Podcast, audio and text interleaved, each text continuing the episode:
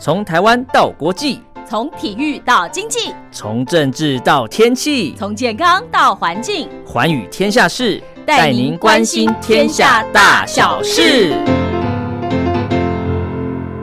迎收听《寰宇天下事》，我是陈燕，在每个礼拜四、礼拜五的早上七点到八点，晚上的十点到十一点，在光华之声的频道中波八零一八四六七一一九八一，以及短波九七四五跟六一零五千赫，在空中我们共度一个小时的节目时光。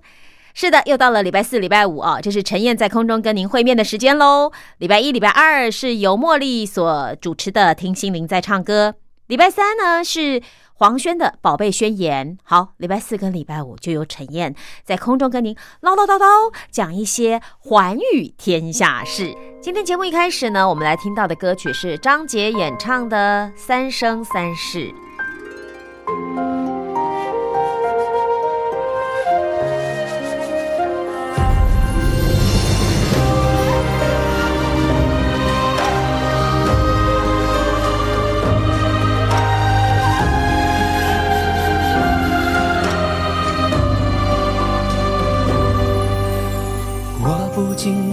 段过往，泯灭了结破光芒。那一滴离别的泪，灼烧着我的胸膛。爱在天地中流转，一颗心为谁奔忙？四海八荒，身在何方？岁月该如何安放？听风声在沙沙作响。敲打着谁的惆怅，思念在一瞬间生长，才忘了夜多漫长。掌心的泪我到滚烫，只愿为你三生痴狂。落花满天，又闻清香，与你天地间徜徉。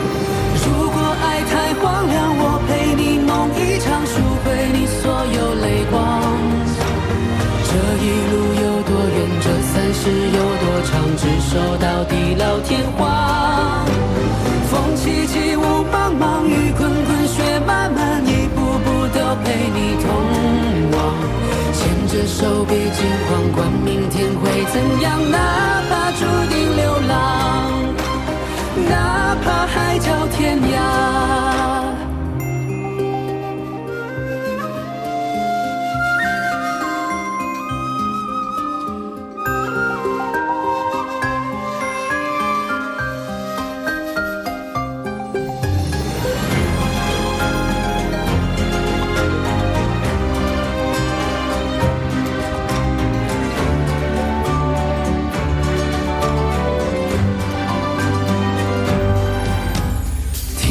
声在沙沙作响，敲打着谁的惆怅。思念在一瞬间生长，才忘了夜多漫长。掌心的泪我到滚烫，只愿为你三生痴狂。落花满天，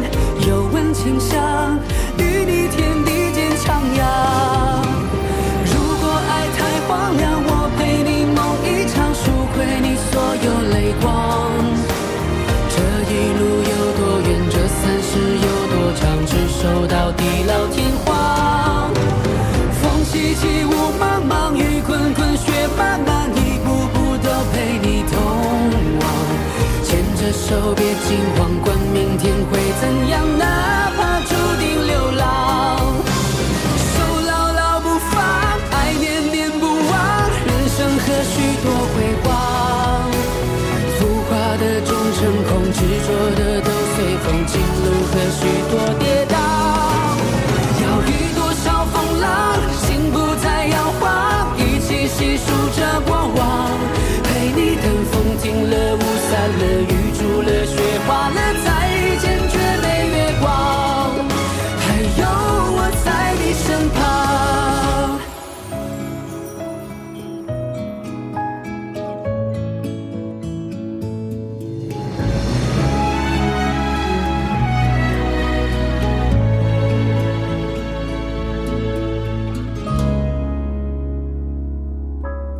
的节目当中呢，小赖哥要跟我谈一个我从来没有想过的话题，好，叫做中国的西点军校。西点军校在我的印象中，它是一个美国的顶级军校，训练出很多很多的军事人才。而且你不够优秀是不没有资格去读那个学校的，然后你不到他的标准，你是毕不了业的。没错，我们今天要跟大家讲的是一个非常有趣的故事，而这个啊有趣的故事，过去人家并不知道，嗯在中国的河北省的省会石家庄，啊，它是一个全国呃三十一个省市自治区当中唯一没有二幺幺也没有九八五大学的省会城市。是但是这里拥有全亚洲的一流的军校，嗯哼，就撒哈拉沙漠以南的非洲国家，几乎都曾经派军事将领到这里来受训，嗯哼，有的受训到一半就返国当了总统了。哇，甚至石家庄步兵学院毕业的非洲将军，还打赢了许多著名的非洲战争。哇，所以这个全名叫做石家庄。石家庄陆军步兵学院，OK，好，那呃，河北石家庄其实其实是一个呃，我不知道该怎么说它哈，就因为我九二年就去了，而且在那边待了半个半个月哈，啊，我对它印象非常深刻。嗯哼，第一个，它污染很严重。好，你说的污染是空气污染跟水源污染，什么污染都有。空气污染跟水污染都很严重。那第二个是，就是它真的不像什么省会哈，因为它就是高楼大厦什么都不够多哈，它是一个很淳朴的城市。呃，石家庄因河北省因为这个历史的原因，是，它的省会迁了三次，嗯哼，从天津迁到保定，再从保定迁到石家庄。是，所以它呃，石家庄建成这个省会城市很晚了，大概一九六几年才确定嗯。在这个地方建省会，所以它并不是像你说像南京啊，或者说像安徽合肥呀、嗯，或是武汉啊，它本来自古以来这里就是一个呃水陆交汇的大城市，聚焦聚精的中心，不是？没错没错对不对？它是个蛮晚的一个城市，省会城市。OK，那它怎么会有这个什么陆军步兵学院是吧？对，因为呢，石家庄是大陆第一个被解放的城市，就一九四九年的时候，它是第一个被解放的城市。嗯，然后大陆就后来后来就把这个步兵学院建立在这里嗯哼，啊。那活跃在这里的非洲将军呢，就是活跃在非洲各国政坛的军队的高级将领，很多都在这里受过训，已经成为传统。嗯其，中还包括坦桑尼亚的总参谋长，哇，可以也可以说是坦桑尼亚军队都是石家庄指导的。嗯啊哼哼哼哼，早期在七零年代，他们就派军官到石家庄来学习，是，至今仍然使用大陆制的魔改级的五九式坦克，是东非少数能够做到步兵跟坦克协同作战，而不会压死自己人的部队。OK，好，哎，真的还算蛮这样讲起来还是蛮有优秀的哈。没错，对，在远离河北省八千多公里外的古老非洲，没有人数得清有多少将军会说石家庄话。哎呦，哎呦，就你就知道说在，你知道他们有一个非洲联盟啊就跟欧盟一样，他们也有一个呃非洲的这个国家联盟。他们在开会的时候，尤其是武官开会的时候，下面都在讲石家庄话。下面都在讲石家庄话，因为作为一项传统的军事技能，这里是辨别部队高级将领的重要线索之一。就是你会不会讲石家庄话，表示你有没有去过中国的河北省的石家庄受受过过训对，哦，如果不受过训，就是不是我们自己人没错。哈。然后呢，从撒哈拉沙漠以南的一些国家参军，要是没有到中国军校，要是没有到石家庄来进修，晋升都可能有困难。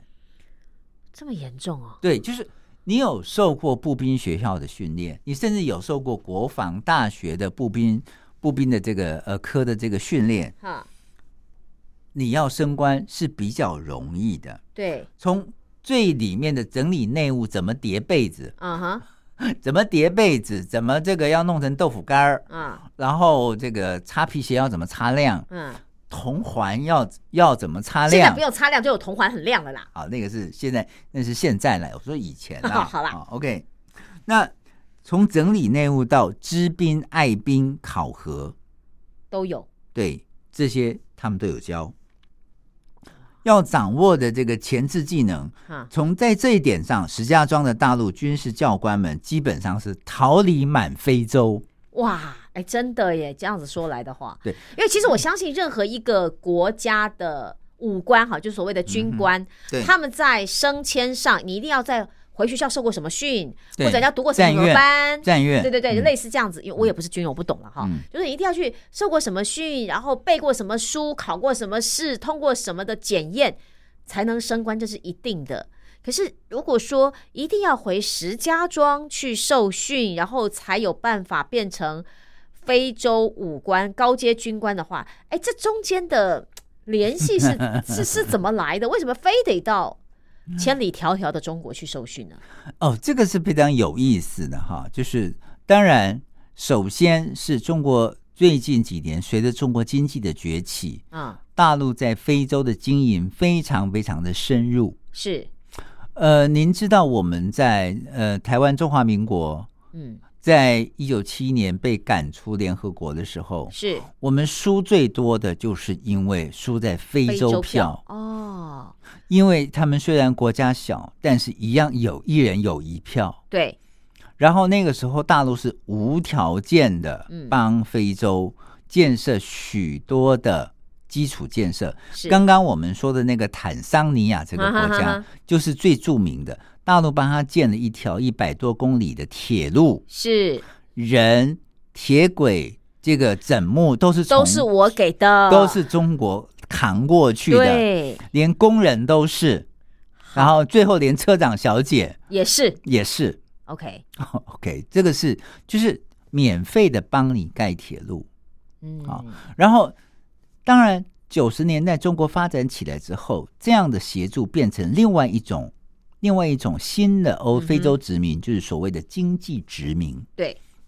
我要跟您报告，我去埃及。啊，啊、不是讲玩的那件事儿啊，我我就是去讲玩的这件事儿，然后我发现了一个我无法理解的事情，就是他每一条每条大街小巷，嗯，不是唱那个新年的拜年歌啊，每条大街小巷都会有华为的商店，哎呦，每条大街小巷都有小米的商店哎呀，啊。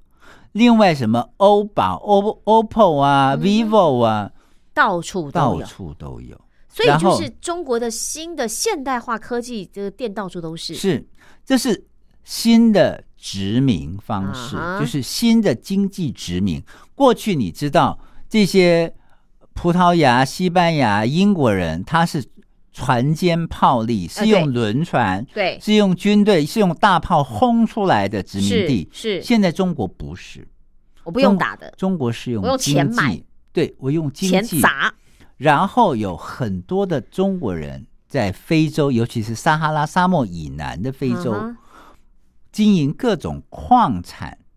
哦，你知道有呃，在非洲国家，就是有些国家并不十分安宁，嗯哼，一天到晚都有内战，对，但是他们有一些地方是不会打的，比如说像这些矿产的地方是不会打的，因为这些人都有缴保护费。是。啊，然后中国人都扮演了这种角色，完全取代了过去英国人、这个意大利人、这个葡萄牙人、西班牙人他们殖民非洲的那种方式。嗯。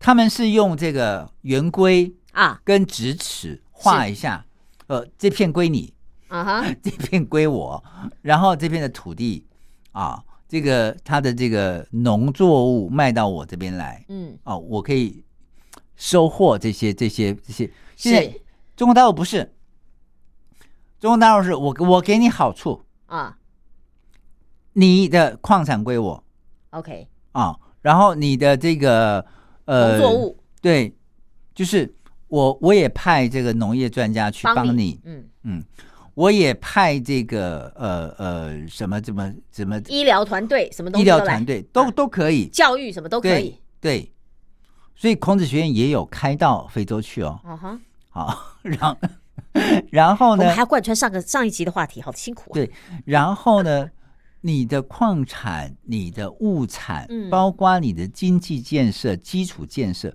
都得归我。是，你知道华为有多厉害吗？就是嗯你在北非，你从二 G 升级到三 G，你从三 G 升级到四 G 的手机，你必须是华为的系统才能相容，哎呦，所以你必须得依赖我。你的电讯依赖我，那是不是你这个国家所有通讯的秘密我都有了？Oh my god，这是另外一种掌握哎。它不但是另外一种掌握，就是你变成你的现代化的脉络都得遵照，都按照我的方式去发展。你看，像我想换 Apple 的，就是 Apple；iPhone 就 iPhone，、嗯然后换华为就华为，换 OPPO 就 OPPO。我完全是看我高兴，然后我也不会说，因为我今天换了电信公司或者我升级了，然后我的手机就不能相容，我读不到任何或接收不到任何的讯号。是的，虽然我已经觉得我已经被某些厂牌绑架了，嗯哼。可是，在非洲这样变成是我整个国家，不是我个人，是我整个国家的这个产业都被你绑架。是的，那这国家的元首不会讲话，政府不会讲话吗？你从另外一个角度看，那个那个是经济的部分，军事的部分也是如此。一定要我们这个学校毕业的，这个学校毕业的回去当了将官，然后他偶尔就当总统了。偶尔当总统，不小心还干个什么行政院长、内阁什么之类的，对不对？所以呢，我就国防派部长，我就派你当时在这个将官班、这个步兵学院的同学，然后去游说你买我的武器，哦买我的坦克，买我的飞弹，我是不是我就外销了呢？至少你买我的 AK 四十七的步枪也可以啊。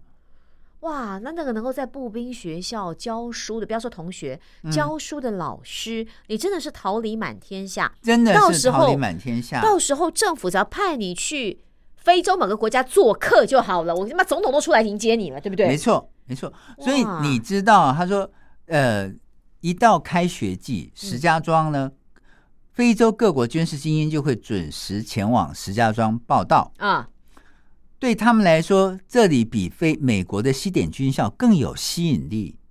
好，因为你知道，就是大陆你来受训，我不用钱嘛不。是，我我还我想到那个话题，就是说，嗯比比方说，我跟小赖哥两个都在这个学校念书，啊然后我们两个可能回非洲以后都想争一个高官的职位，对，然后如果我的学校的老师比较支持小赖哥的话，陈燕就没有机会升官了。我马上要谈到这个话题，我马上要谈到这个话题。我破梗了，音乐过后继续回来。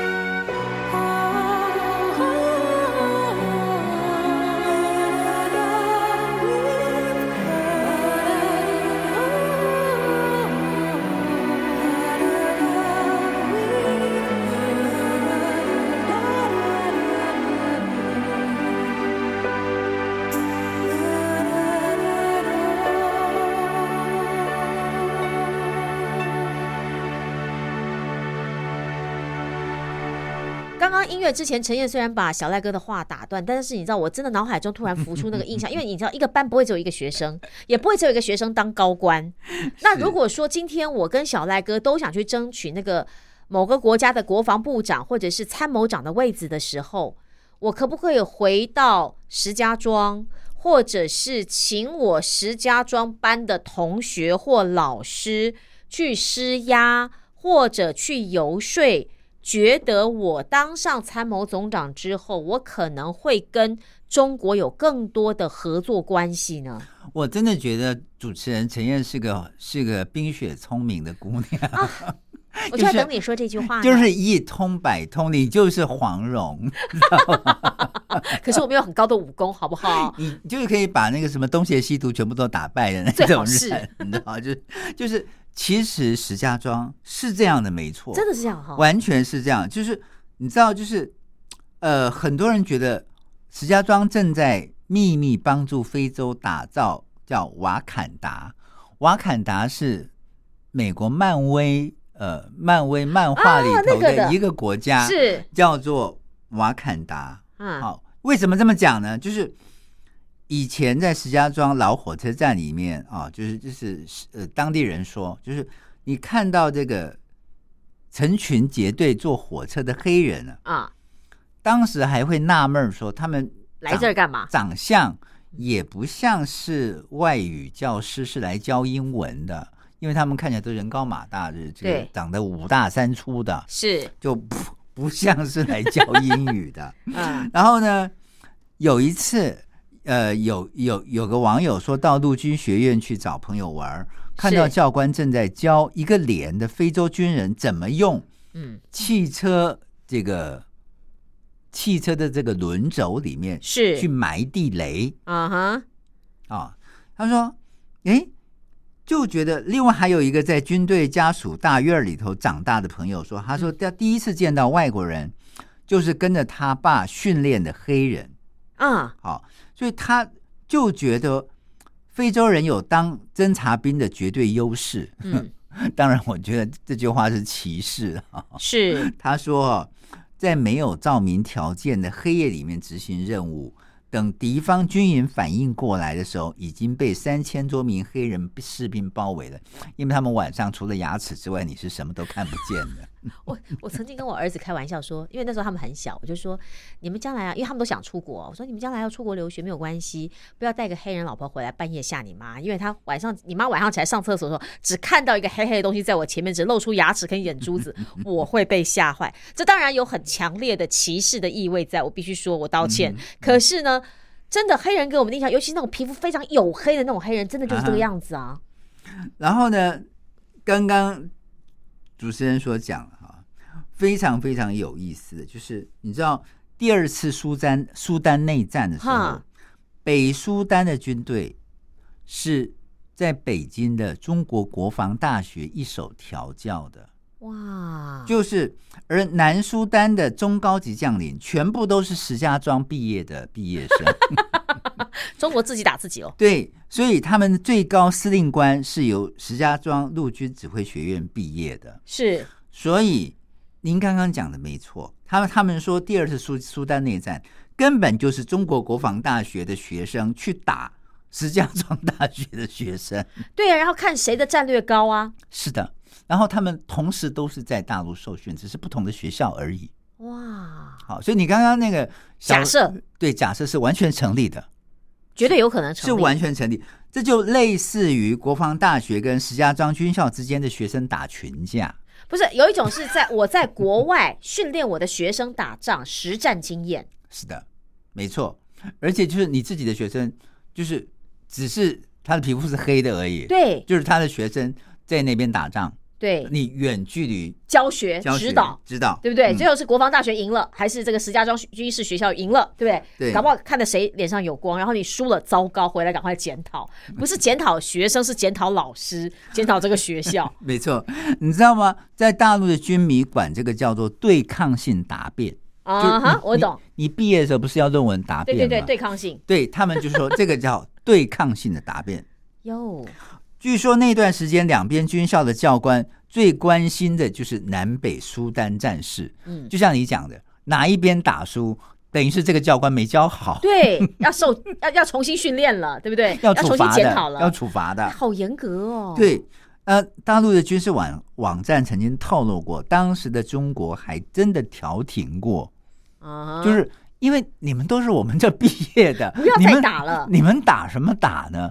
对你们不就是国防大学去打那个石家庄指挥学院吗？对，然后还派他们的教官出来说不要打了，不要打了，这样 对，但是他们非要打不可，啊，就有人建议应该请双方的教官出面来制真的止我也觉得，啊。那当年苏丹的坦克兵是在河南的蚌埠，啊哈，好，河南的蚌埠学习的。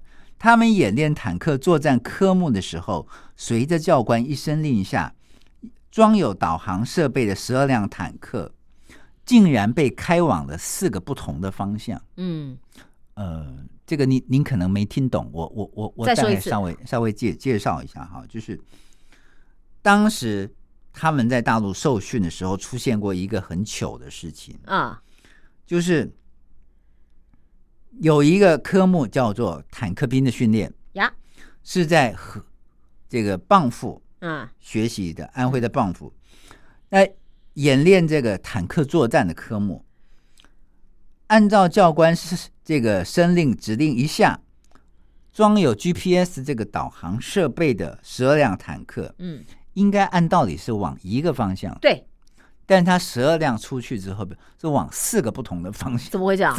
是是 GPS 的错，还是中文不能理解的错？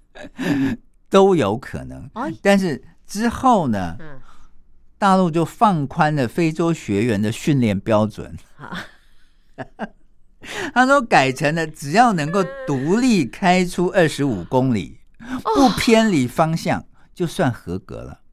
这样好像标准降太低了也不好。你你就知道，就是这个是大陆自己写出来，大陆军友所自己写出来的所以表。示说，他们今天送来受训的学生资质可能也不是那么的优秀的意思，是不 是？输给这个中国大陆自己本土的学生，就是这个意思。你想想看，哪里有十二辆坦克出去是开 开往四个不同的方向的我要？老师乡音太重，所以理解不能。有可能石家庄话没听懂。对，理解不能，所以他没有办法抓到老师真正要的方向。OK，这当然是笑话了。可是我觉得嗯，这样子感觉上，这中国的势力在非洲真的好像无所不在，尤其在高官，没错，没错，没错。所以你知道，在很多人说在非洲各国打仗，其实就是各大中国军校的师兄弟们互相打架。作为第一个被中国解放军占领的城市叫石家庄啊，嗯红旗从石家庄插遍全世界啊，是他们的这个抱负啊。嗯就石家庄陆军学院步兵学院，它的这个呃，它的这个最终的校学校的宗旨是这样，要把红旗插遍在非洲每一个角落。那有一次，石家庄的陆军指挥学院的新生报道，两个外籍留学生打架，嗯，教官去劝架，是。一问到之之下才发现，那两个国家正在打仗。哦，所以我把我的国仇家恨延伸到我在中国大陆学习的时候、留学的时候继续干，就他们正在打仗，所以我们私下也打。他就在学新生报道的时候，就现场就打起来了。好好，OK，然后所以呢，很多人从某个角度来讲，非洲群雄割据有一点像石家庄的留学生战争。啊哈啊嗯哼，也可以说，大陆的国防大学、石家庄的陆军指挥学院、石家庄机械步兵学院跟南京陆军指挥学院这四个学院共同构成了非洲各地以及政府领导人的培训基地。OK，中国势力无所不在，没错，对不对？所以说，如果你在学校里碰到非洲留学生，他有可能是某个国家的高级储备干部。哦，有一个网友就直接在微博上面嗯，爆爆料说，当年有一个人跟我一起在石家庄步兵学院里面培念书培训，啊那个学生啊哈，回国之后就成了总统。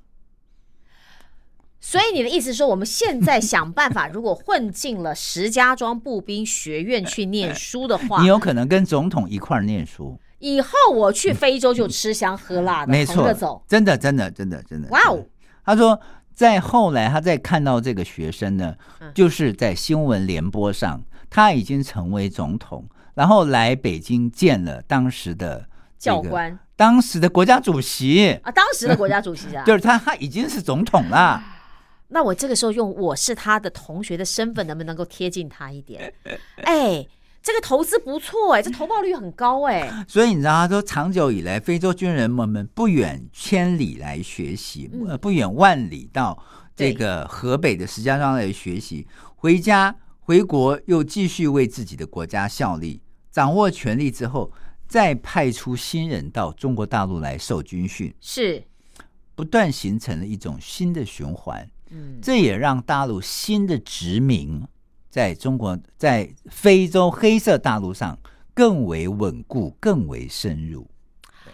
好，所以我们待会儿在音乐过后继续来聊聊哈，这个深入之后是不是到最后他真的哎，我非我非常的会怀疑，就是到时候非洲就成为中国的殖民地或者是土地，已经是了。已经是了是吧？他已经给我正确答案。来，音乐过后我们继续回来。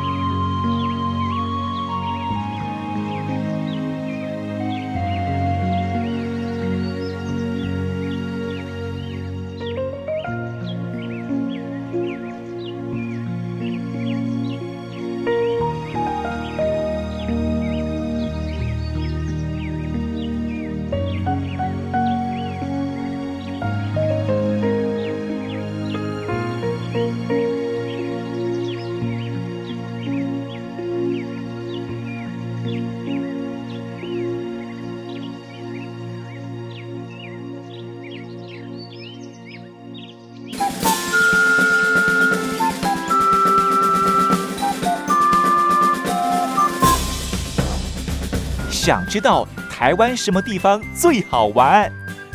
想知道台湾什么美食最好吃？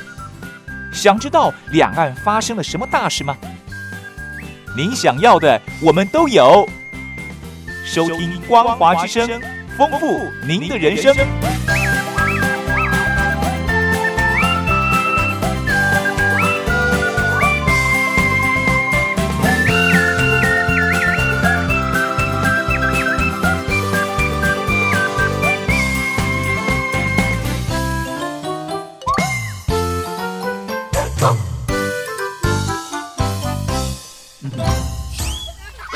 后呢，我们继续跟小赖哥聊非洲高级将领在中国大陆军事院校受训。哎，不，刚刚我们虽然讨论很多，就说呃，可能是什么国防大学啦，呃，这个步兵学校啦，两边在那边实地演练啊，就在非洲的国土上，苏丹嘛，对不对？他们真的是在打仗，不是实地演练，好吗？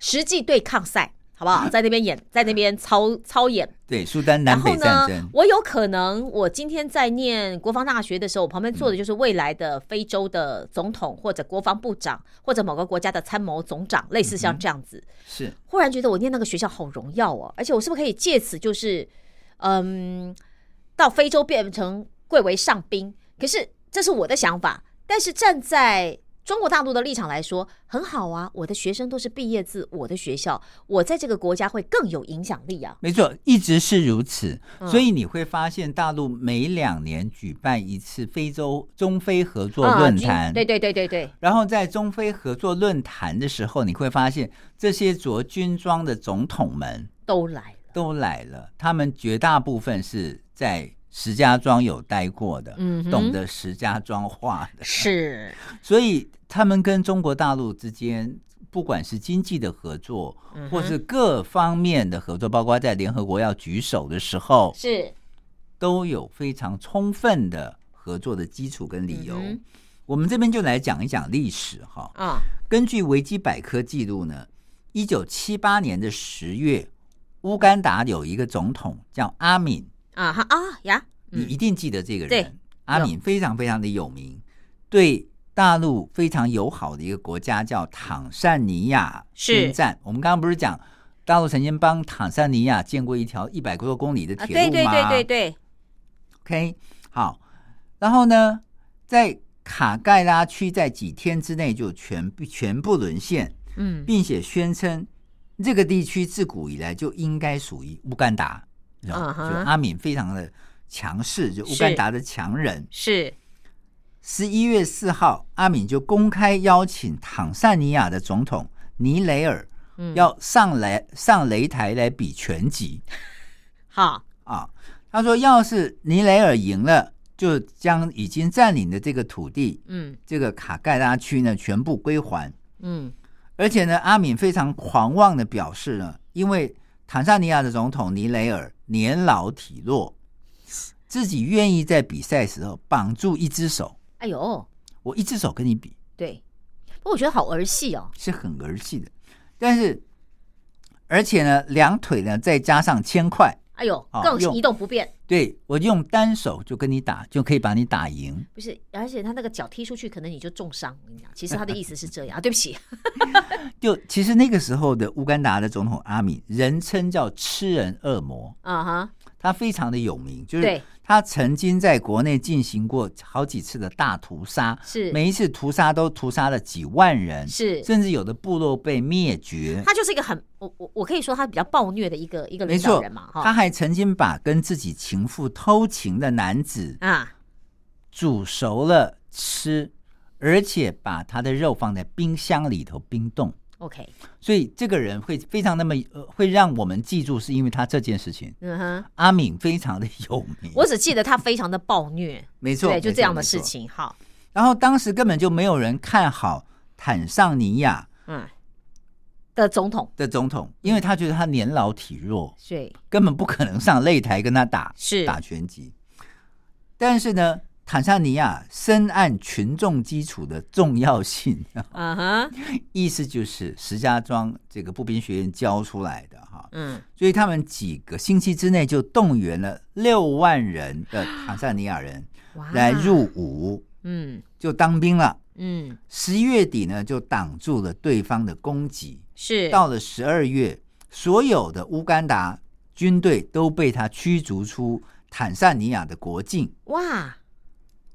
依靠从中国学回来的作战技术，是联合二十八个反乌干达的组织，成立全国解放联合阵线。是坦桑尼亚军队在第二年就攻打进入对方的首都，就是打入乌干达的首都坎帕拉。嗯哼，在路上又打败了原来拥有苏联装备的援军格达费。那个时候是利比亚的格达费在北边要帮他。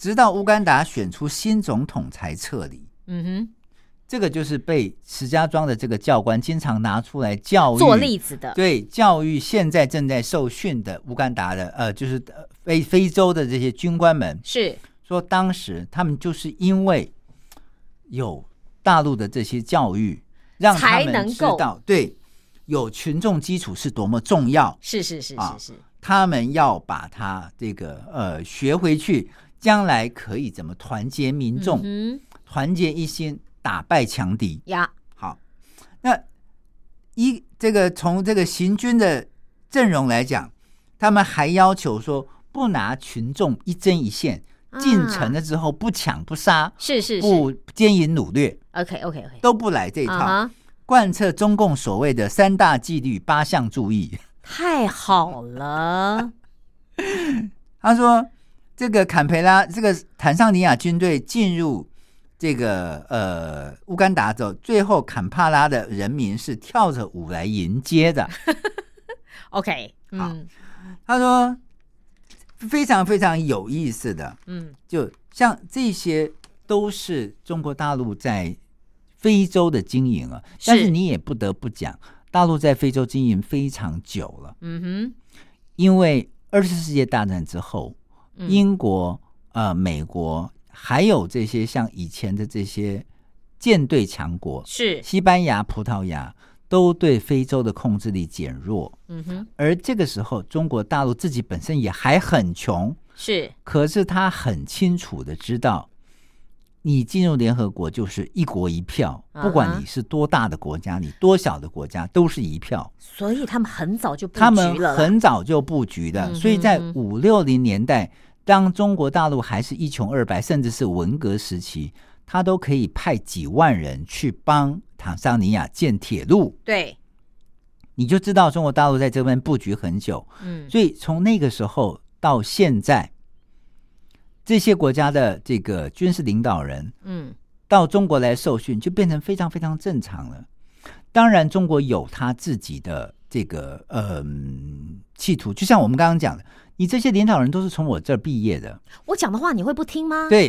对不对？我要到你这个国家做些什么事情，你一定要买单呐、再来就是，呃，我想主持人可能没有想到这一点，嗯，我有想到这一点，就是中国大陆自己本身，尤其是这七十年来，它建建国七十年来，中、嗯。中国大陆建政七十年来，它没有没有打过仗，对，小、哦。小，仗只有在什么惩越战争呢、对啊，南北韩在稍微对，对，只有那样子而已。只有在北北边的珍宝岛啊，啊那只有开几枪而已啊。，对，他没有大规模的力量，他不像美军，美军每年都在阿富汗，都在叙利亚，都在伊拉克，是打真的是打实仗的呀。对，是真的有打仗的。就他的武器，还有他的这个、这个训练法，军团作战，对，大陆没有。那实验场，他们也要找到实验场，就找到非洲了。是哦，他这变成大陆在自在非洲找到自己的嗯军事的试验站的一个实验场。是再来，这些人都是我这儿毕业的，回去当了总统，当了这个国防部长，当了将军、参谋总长。你是不是要买我的军武军军事武器？对。然后我真的要在你的国内，比方说标什么嗯工程案子，是或者我要输入什么样的东西，也很容易达成。在国际上，你还可以投我一票。所以这些国家都很顺利的完成成为“一带一路”的国家。对，所以你看到的这些东西，就已经不单单只是军事上的胜利了。嗯哼，对于中国大陆来讲，嗯它会是一个，它会是一个从军事到经济到社会面，甚至一个完整的呃中非合作的层面。是，所以你看，每一次我都会注意到中非合作论坛最后一天，嗯哼，中国大陆的这个主席。是。不管是以前的江泽民，不管是以前的胡锦涛，到现在的习近平，啊哈，都会非常大方的，我免去某些国家的两百多亿美金的对，债贷款。有有有有有，啊，八千一挥，非常大气，两百亿，两百，亿，对不对？哎，这个是非常非常呃大气的，但是你放心，啊，从中国的战略来说，我失去的我一定会再从另外的其他方面几拿回来，倍的拿回来。对，而这个才是他这个石家庄指挥学院真正获利的意义所在。嗯，我还是要想去念那个学校，也许我可以认识我的非洲的总统非洲的总统。说你说不定坐你隔壁的就是他，可能念一半他就回去辍学了，他就回去当总统了。对，所以我还是要把非洲的一些话练好，对不对？然后或者呢说，好，就算你不当总统，你当个内阁的什么长，国防部的什么什么什么长，是也都很好啊子，，都很有面子啊，对对不对？我只要邀你来参加我的同学会，或者我到你那儿被你一招待，我今天身上有多少的生意都可以透过我去谈成，我可以当前客哎、是，所以我我就觉得这个非常有意思哈，就是哦，当脑筋动得好快哦。过去大家我们都不知道说，原来呃石家庄并没有这个呃二幺幺大学，也没有九八九九八五大啊学，九八五对。对，大家都觉得嗯到石家石到石家庄念大学嗯很弱，但是现在看起来不弱啊，人家有人家的专长，对，他是可以管理整个非洲的好吗？人？家早在三十年前就 set 就设定好了，就 say 好了，我就是要发展对外关系。哎、所以这真的布局也布很久，很聪明哎。我曾经在节目当中，就是呃，之前我们我们曾经采访过正大的严正生老师啊，啊，严老师他曾经出过一本书，就是讲中国大陆现在在呃非洲的经营。是他说也碰到一些问题，哦，但是这呃这些问题呢，相较于美国来讲，呃，就是都是小问题。都是小问题。因为怎么说呢？对对，非洲来讲，嗯，美国的那种民主啦，美美美国的那种嗯、就是大国的那种战略，在那儿行不通。嗯哼，非洲的小国很注重的是，你你也可以说他短视近利，就是啊我穷，啊，你怎么让我变成呃有盈余的？就是你你不但要给他鱼，你还要授之以渔。是对，你要教他怎么去钓鱼。是，好、所以他们非常重视这一点，而大陆就培养了非常多这种人，比如说我们刚刚讲的农农业的团队，嗯哼。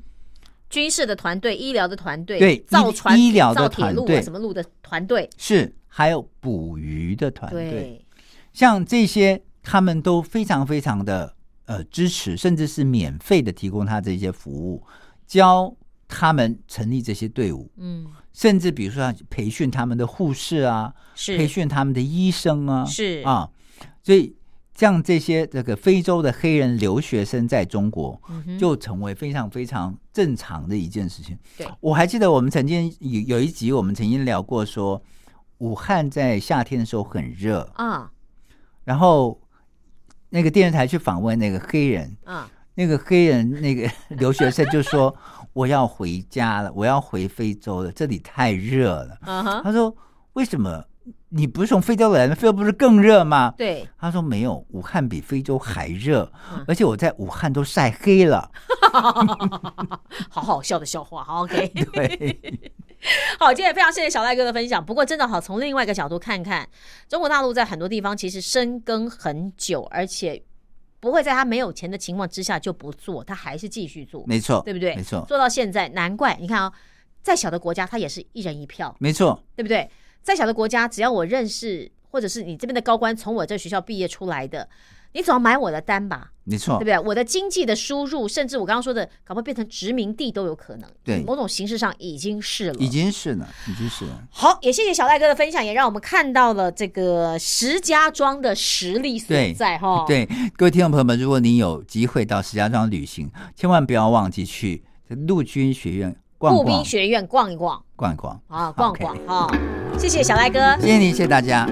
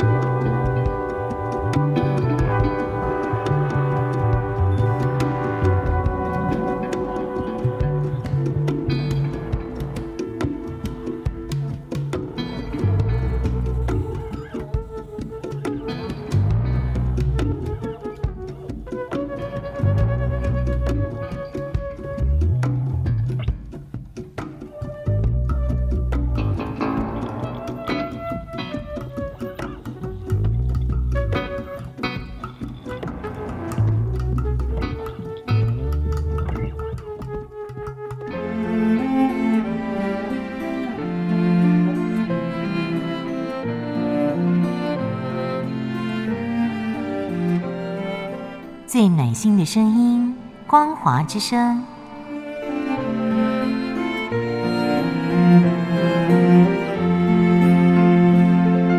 短波九七四五千赫，六一零五千赫，中波七一一千赫，九八一千赫，八零一千赫，八四六千赫，温暖陪伴您。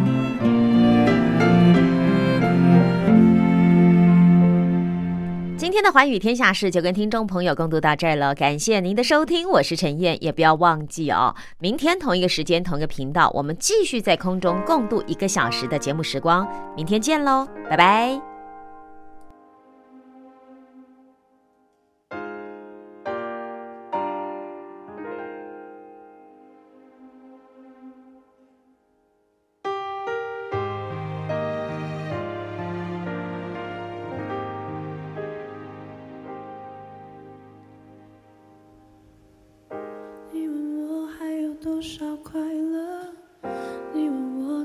多少深刻？你说很久